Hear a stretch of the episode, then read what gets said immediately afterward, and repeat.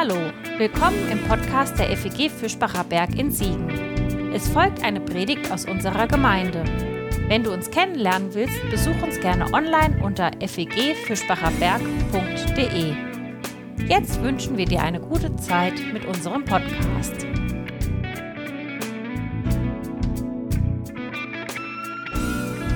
Selig sind die Heiligen und Frommen.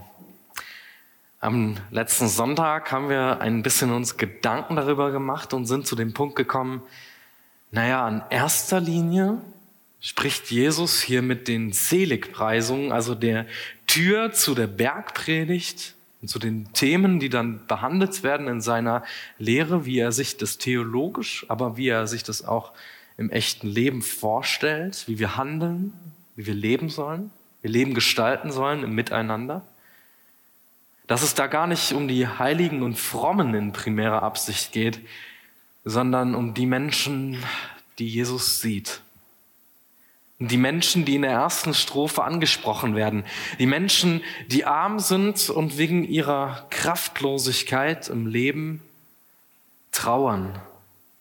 Und immer wieder in Situationen leben müssen und klarkommen müssen, sich selbst daraus nicht zu befreien, weil sie Machtlose sind und in sich hungern und dürsten nach der Gerechtigkeit, die ihnen fehlt. Die Menschen will Jesus in aller allererster Linie erreichen mit seiner Botschaft des Evangeliums und der Gnade. Aber dann macht er eine zweite Klammer auf und sagt, dazu will ich meine Gemeinde berufen. Dazu brauche ich Menschen, die mir nachfolgen. Dazu brauche ich Menschen, die sich wagen, diese Frage vom Rüdiger zu stellen. Warum lässt Gott das zu und sie umzukehren in eine neue Art und Weise vielleicht? Warum lasse ich das eigentlich zu? Warum lasse ich das zu, dass Menschen gnadenlos begegnet wird?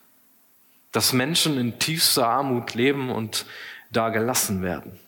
Warum lasse ich das zu, dass Menschen ohne Trost trauern? Warum lasse ich das zu, dass Menschen machtlos bleiben und in Abhängigkeiten leben? Warum lasse ich das zu, dass Menschen nicht satt werden? Und Jesus stellt eine neue und finde ich befreiende und revolutionäre Art und Weise des Denkens und des Lebens vor.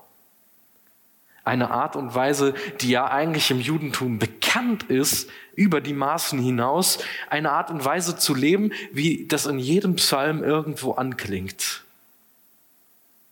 Aber die tot geworden ist, weil man sich nur darum gekümmert hat, die einzelnen Gebote und Gesetze und alle Forderungen und alles Mögliche irgendwie nur richtig zu machen, anstatt darauf zu gucken, worum es wirklich geht. Ja, heute spricht Jesus wirklich die Heiligen und Frommen an. In der zweiten Strophe heißt es, Selig sind die Barmherzigen, denn sie werden Barmherzigkeit erlangen. Selig sind die reinen Herzens sind, denn sie werden Gott schauen. Selig sind die Frieden stiften, denn sie werden Gottes Kinder heißen. Selig sind, die um der Gerechtigkeit willen verfolgt werden, denn ihrer ist das Himmelreich.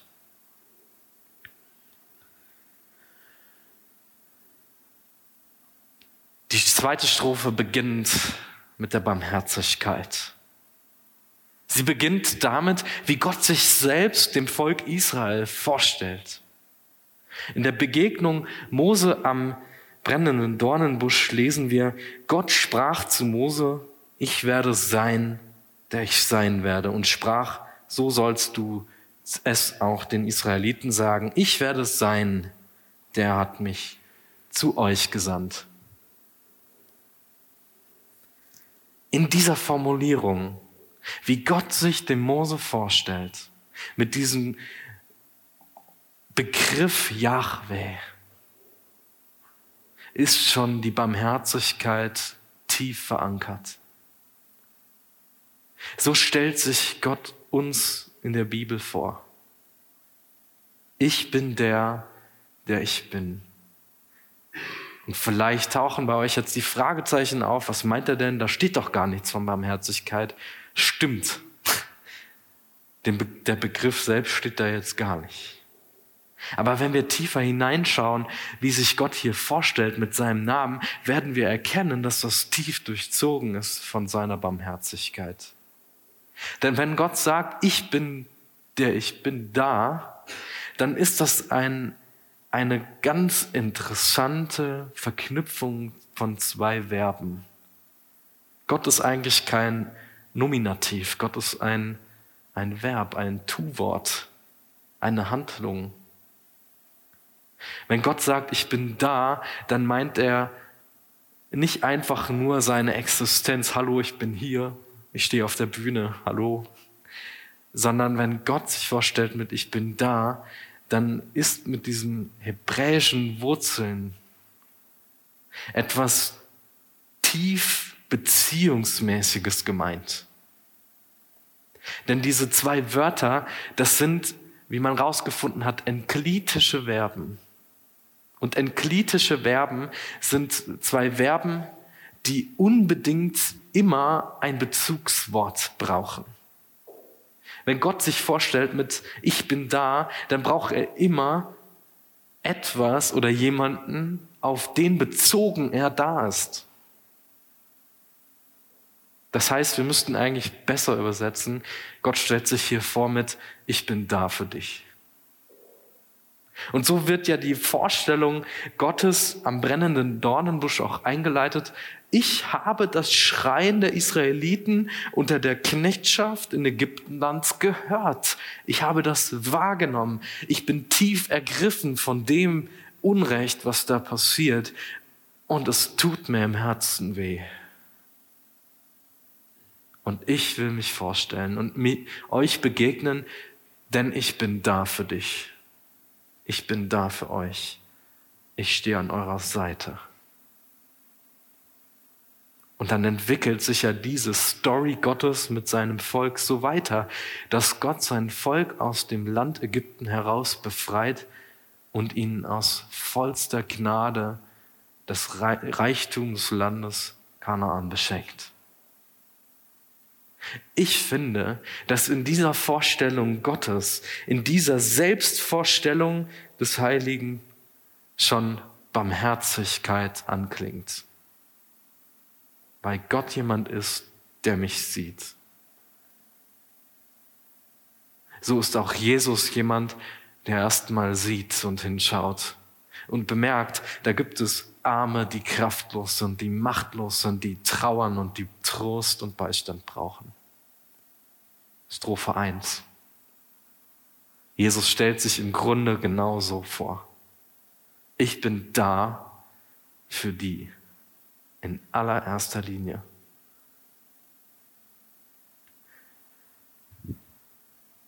Die Barmherzigkeit Gottes ist deswegen auch in der ganzen hebräischen Bibel schon so tief verankert und verwurzelt in der gesamten Sprache des Alten Testaments. Gott ist an so vielen Stellen derjenige, der auch selbst vom Volk Gottes erkannt und bezeichnet wird als einer, der barmherzig ist. Im Grunde in der Mitte der, in einem, in einer zentralen Abschnitt heißt es ja auch. Und der Herr ging vor seinem Angesicht vorüber, dass diese Situation, als Mose ihm nochmal begegnet auf dem Berg Sinai, da rief er aus, Herr, Herr Gott, barmherzig und gnädig und geduldig und von großer Gnade. Gott barmherzig und gnädig und geduldig und von großer Gnade und Treue. Gott wird immer bezeichnet und erkannt als der, der voller Barmherzigkeit und Gnade den Menschen vorausgeht, ihnen nachgeht, ihnen begegnet in ihrer persönlichen Lebenssituation. Gott schaut auch auf dein Leben voller Barmherzigkeit und Gnade. Das ist seine primäre Absicht, dir zu begegnen. Nicht mit erhobenem Zeigefinger und immer wieder mit, der, mit dem Finger in der Wunde, um dir zu sagen, wie schlecht du bist und was für ein großer Sünder du bist, sondern mit Barmherzigkeit und Gnade und Treue. Gott schaut auch auf dein Leben und auf die mancherlei Verstrickungen, in denen du dich hilflos gefangen fühlst. Barmherzigkeit ist im Grunde die Befreiung, die Rettung aus diesen menschlichen Situationen, die im Leben entstehen. Gottes Barmherzigkeit zieht darauf hinab, die Menschen zu erreichen und zu retten und ihnen zu helfen, die in der ersten Strophe der Seligpreisung gemeint sind. Menschen, die Trost brauchen und den Beistand. Aber Gott ist noch viel mehr als Barmherzigkeit, sondern er ist auch Gnade. Und Gnade ist im Unterschied zu Barmherzigkeit die freundliche Ausweitung der himmlischen Güter des Segens Gottes über dein Leben. Gott will dich nicht nur herausziehen aus dem, was dich in deinem Leben festhält. Gott will dich nicht nur retten aus den Verstrickungen deines Lebens, da wo du selber gescheitert bist, sondern er will dich auch beschenken und dich segnen. Barmherzigkeit Gottes ist darum auch zwangsweise eigentlich und logischerweise Bestandteil der Theologie, der Gesetze und der Gebote für das Volk Israel. Es ist nicht die freie Marktwirtschaft, die die Gebote, äh, die die Gebote für das Volk irgendwie beeinflussen oder irgendwelche Lobbyarbeiten, sondern die Barmherzigkeit Gottes. In einem Abschnitt heißt es darum, einen Fremdling sollst du nicht bedrücken und bedrängen, denn ihr seid auch Fremdlinge in Ägypten gewesen. Ihr sollt Witwen und Waisen nicht bedrücken. Wirst du sie bedrücken und werden sie zu mir schreien, so werde ich ihre Schreie erhören. Dann wird mein Zorn entbrennen, dass ich euch mit dem Schwert töte und eure Frauen zu Witwen und eure Kinder zu Waisen werden lasse. Die Betonung liegt auf, damit ich euch an den Kragen gehe. Wenn du Geld verleihst an einem aus meinem Volk, an einen, Armen, einen Armen neben dir, so sollst du an ihm nicht wie ein Wucherer handeln, ihr sollt keinerlei Zinsen von ihm nehmen. Wenn du den Mantel deines Nächsten zum Pfande nimmst, sollst du ihn wiedergeben, ehe die Sonne untergeht. Denn sein Mantel ist seine einzige Decke auf der bloßen Haut. Worin soll er sonst schlafen? Wird er aber zu mir schreien, so werde ich ihn erhören, denn ich bin gnädig Auch wenn das an diesen Textstellen jetzt sehr brutal klingt in dieser einen Szene, dann wird mein Zorn über euch ausgießen und ich werde euch an den Kragen gehen. So müssen wir aber immer im Hinterkopf noch bedenken, dass der Zorn Gottes immer dasjenige ist, was vergänglich ist. Wo sich Gott in seiner Barmherzigkeit immer wieder den Menschen zuwendet und sagt, okay, Lass uns gemeinsam bessere Wege finden. Lass uns gemeinsam Leben positiv gestalten. Gott will das nicht tun und hat es nicht getan. Der Zorn Gottes ist nicht ewig, aber die Barmherzigkeit und die Gnade Gottes sind es. Die Barmherzigkeit und die Gnade Gottes, die bleiben bestehen. Und da, wo wir miteinander schlecht umgehen, da, wo wir einander Unrecht tun, da, wo wir andere verletzen, da dürfen wir im Hinterkopf doch immer auch behalten, aber Gott wird sich auf die Seite derjenigen stellen, die verletzt werden. Denn Gott bleibt immer und ewig der Barmherzige. Einer, der das Recht der Elenden sieht. Das heißt, Barmherzigkeit ist ein unaufgebbares und zentrales Thema christlicher Identität. Wenn wir Jesus nachfolgen wollen, dann ist das unabdingbar, über Barmherzigkeit nachzudenken. Barmherzigkeit ist die Verantwortung, die wir tragen müssen gegenüber den Schwächeren in unserer Gesellschaft. Sie ist unaufgebbares Element der jüdischen Rechtsprechung. Eine Gemeinde, die sich nicht in Barmherzigkeit übt und die ein versteinertes, verstocktes Herz hat, ist keine Gemeinde, die Jesus nachfolgt. Das klingt hart. Das klingt hart, weil wir immer wieder in unseren Köpfen die Situationen haben, wo wir denken, wow, wie oft bin ich wirklich nicht barmherzig? Wie oft habe ich weggeschaut, statt hinzuschauen? Wie oft habe ich nicht geholfen, obwohl ich die Möglichkeit hätte? Wie oft habe ich nicht hingehört, wenn jemand ein offenes Ohr von mir brauchte und habe lieber in meiner Terminliste abgecheckt, wo ich noch alles aufzukreuzen habe und was ich noch alles zu erledigen habe, anstatt einfach das zu tun, was jetzt wichtig ist.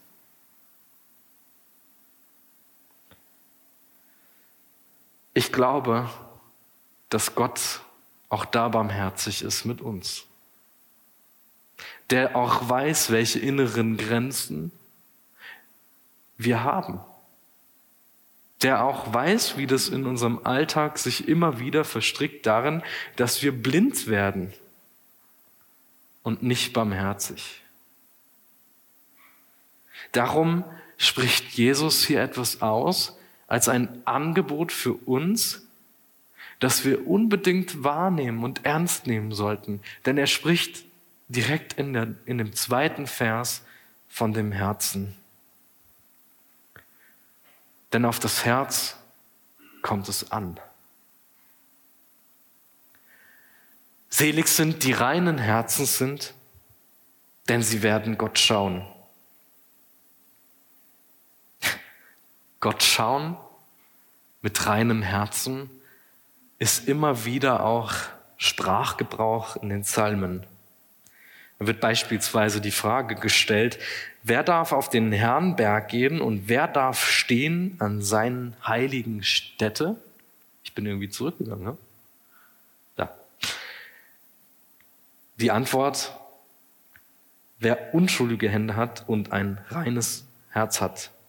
Wer nicht bedacht ist auf Lüge und nicht schwört zum Trug.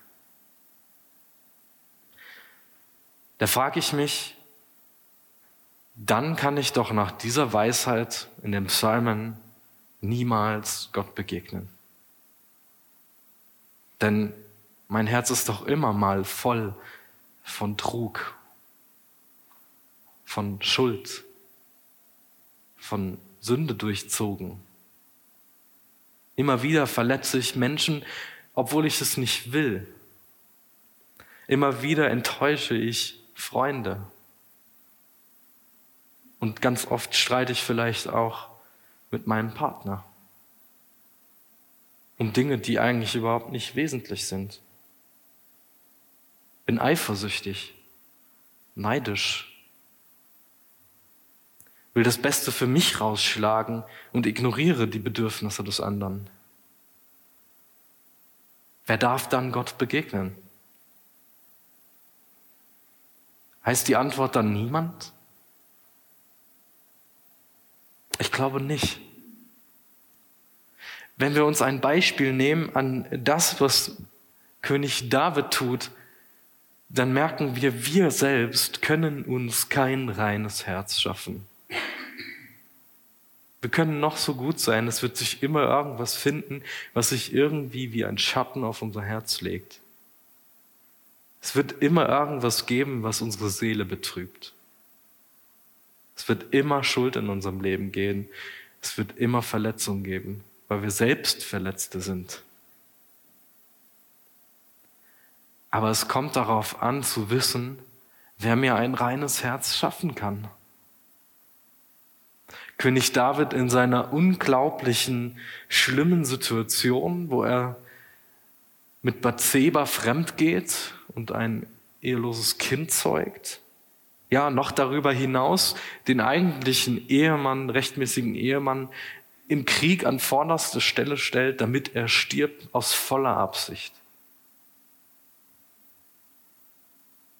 Der erkennt irgendwann, dass er sich selbst durch sein Handeln und ob er noch so viel betet oder noch so viel fastet oder noch so viel gute Dinge tut, er merkt, er kann sich ein reines Herz nicht selbst schaffen. Also wendet er sich an den, der das kann. Und er betet, schaffe in mir Gott ein reines Herz und gib mir einen neuen, beständigen Geist. Und wir brauchen auch jemanden, der uns dabei hilft, immer wieder die Last unseres Herzens zu tragen und uns zu befreien davon. Gott will das tun, weil er barmherzig ist. Wenn du mit deiner Seele, wenn du mit den Gedanken, die dich bewegen im Alltag zu Gott kommst, darfst du wissen, er kennt dich, er sieht deine Situation und es, er ist bereit, dir zu helfen. Er ist barmherzig und hat dich lieb und er vergibt dir all deine Schuld.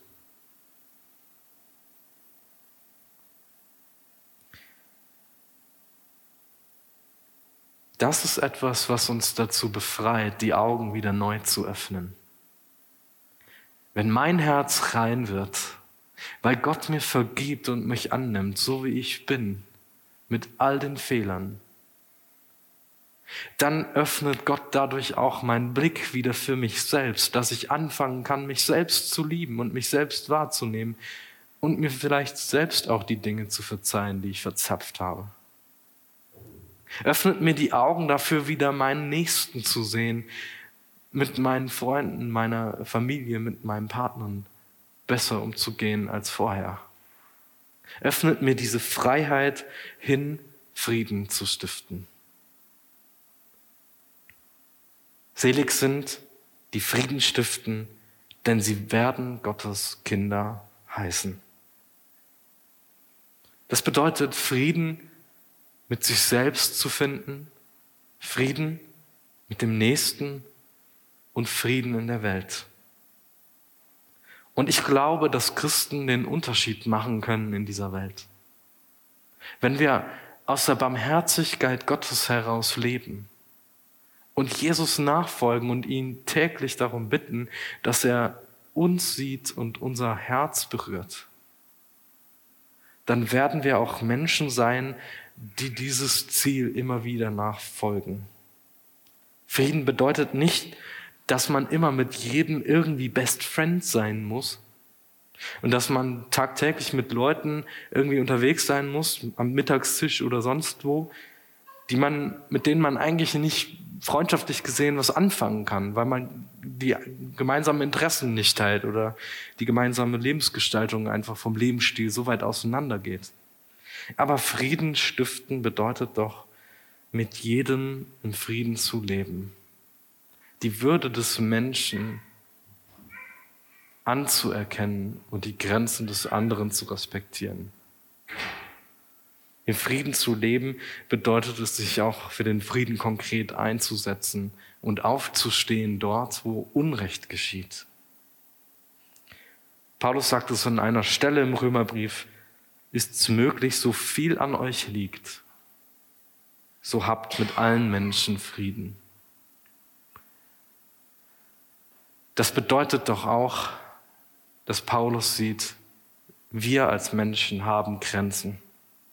Und manchmal schaffen wir es einfach nicht. Manchmal, da ist halt der Ärger so groß. Manchmal, da ist halt die Wut so groß. Und ich schaffe es nicht allein. Das, was Paulus hier sagt, ist nicht einfach nur so ein frommer Spruch, sondern spricht total in unsere Realität rein. Aber da an den Stellen, da wo es an uns liegen kann, Frieden zu stiften, Frieden zu schließen, dort sollten wir es tun. Dort sollten wir den Mut haben, auszusprechen, was es auszusprechen gilt. Ich glaube, dass dieses Konzept von Barmherzigkeit, dass wir als Christen, als Gemeinde in dieser Identität Gottes leben und ihm nachfolgen, uns ihm anschließen, Menschen zu sehen mit der Brille der Barmherzigkeit und Gnade, ohne irgendwelchen Leuten vor den Kopf zu stoßen und Glaubenskriege anzufangen oder irgendwelchen Polarisationen, die im Weltgeschehen sich so auftun, sich zu positionieren, sondern einfach unaufgeregt und treu Menschen zu dienen. Ich glaube, dass diese Art, Leben zu gestalten, immer wieder auf Gegenwind stößt. Das hat Jesus selber gemerkt. Selig sind die, die Gerechtigkeit willen verfolgt werden, sagt Jesus, denn ihrer gehört das Himmelreich. Jesus hat selber gemerkt, dass seine Botschaft der Liebe und der Gnade, der Barmherzigkeit Gottes Menschen dazu auffordert, Menschen befreit, weg unter der Herrschaft von Religion von religiösen Führern, von Staat und irgendwelchen Mächten und sie befreit hin, Liebe zu üben. Und die Mächtigen dieser Welt zur Zeit Jesu haben bemerkt, dass das ihr System, Menschen in Abhängigkeiten zu halten, weil sie so ein Gottesverständnis hatten, was vielleicht verquer war weil sie vielleicht sich selbst verstrickt haben in, in Machtsituationen, die sie selber nicht kontrollieren konnten. Das hat sie immer wieder dazu geführt, dass Jesus ein Stein des Anstoßes wird. Weil er nicht ihre Meinung vertritt, weil er das Volk nicht so lehrt wie die oberen Priester und Schriftgelehrten. Ja, und weil der römische Staat auch gemerkt hat, irgendwas läuft da jetzt. Vielleicht müssen wir demnächst einen Aufstand erwarten, obwohl der ja überhaupt gar nicht geplant war. Jesus hat selber gemerkt, was es heißt, wenn man sich bedingungslos aus freien Stücken mit Barmherzigkeit und Liebe und Gnade für Menschen einsetzt. Das verstehen nicht alle. Das versteht die Welt nicht. Und vielleicht stehe ich auch hier oben und denke mir manchmal, dieses Konzept der frei geschenkten Liebe Gottes verstehe ich selber auch manchmal nicht. Aber ich bin unglaublich dankbar und glücklich, dass ich diesem barmherzigen Gott begegnet bin. Lasst uns gemeinsam uns nicht davon aufhalten, wenn wir komisch oder schief angeschaut werden, wenn wir einfach mal aus Liebe und Barmherzigkeit handeln. Lass uns nicht davor zurückschrecken, was andere von uns halten oder über uns denken, wenn wir etwas tun, was sonst keiner tun würde. Lasst uns mutig sein und der Barmherzigkeit Gottes nachfolgen. Ich glaube, dafür brauchen wir selbst immer wieder den Beistand vom Heiligen Geist, der uns inspiriert, der uns atmen lässt, der uns neue Kraft, Motivation und Mut schenkt. Und darum lasst uns am Ende der Predigt noch einmal mit uns gemeinsam beten.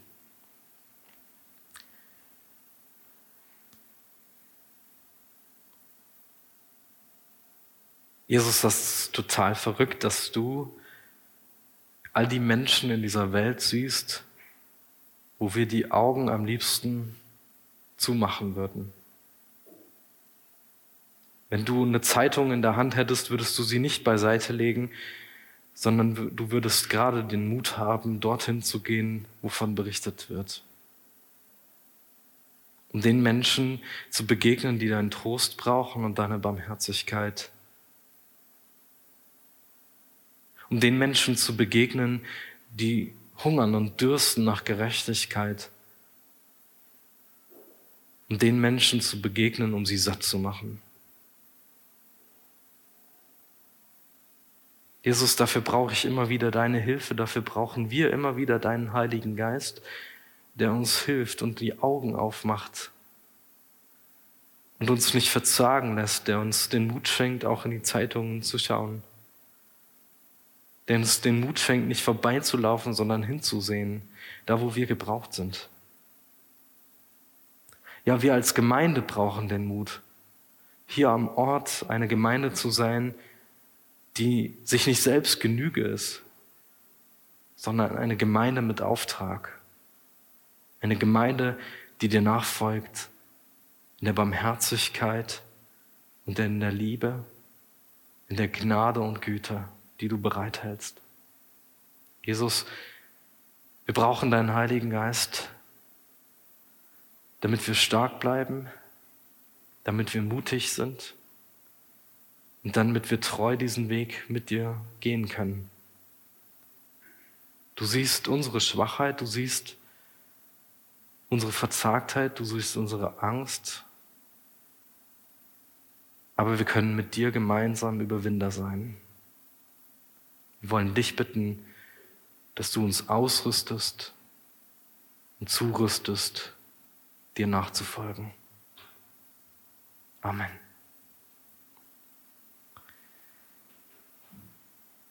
Wisst ihr, was genial ist? Nach den Seligpreisungen steht ein unglaublich schönes Wort, ein Zuspruch, den Jesus seiner Gemeinde zugibt.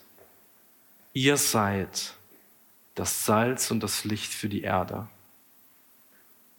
Da steht nicht, ihr sollt es sein, da steht nicht, ihr werdet es irgendwann mal sein, sondern da steht, ihr seid es jetzt.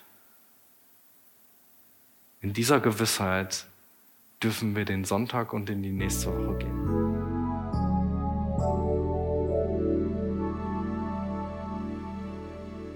Das war's für heute. Um keine neue Folge zu verpassen, kannst du den Podcast einfach auf deinem Smartphone abonnieren. Mehr Informationen findest du unter fegfischbacherberg.de. Wenn es dir gefallen hat, lass uns gerne einen Kommentar oder eine Bewertung da und sag es weiter. Tschüss und vielleicht bis zum nächsten Mal.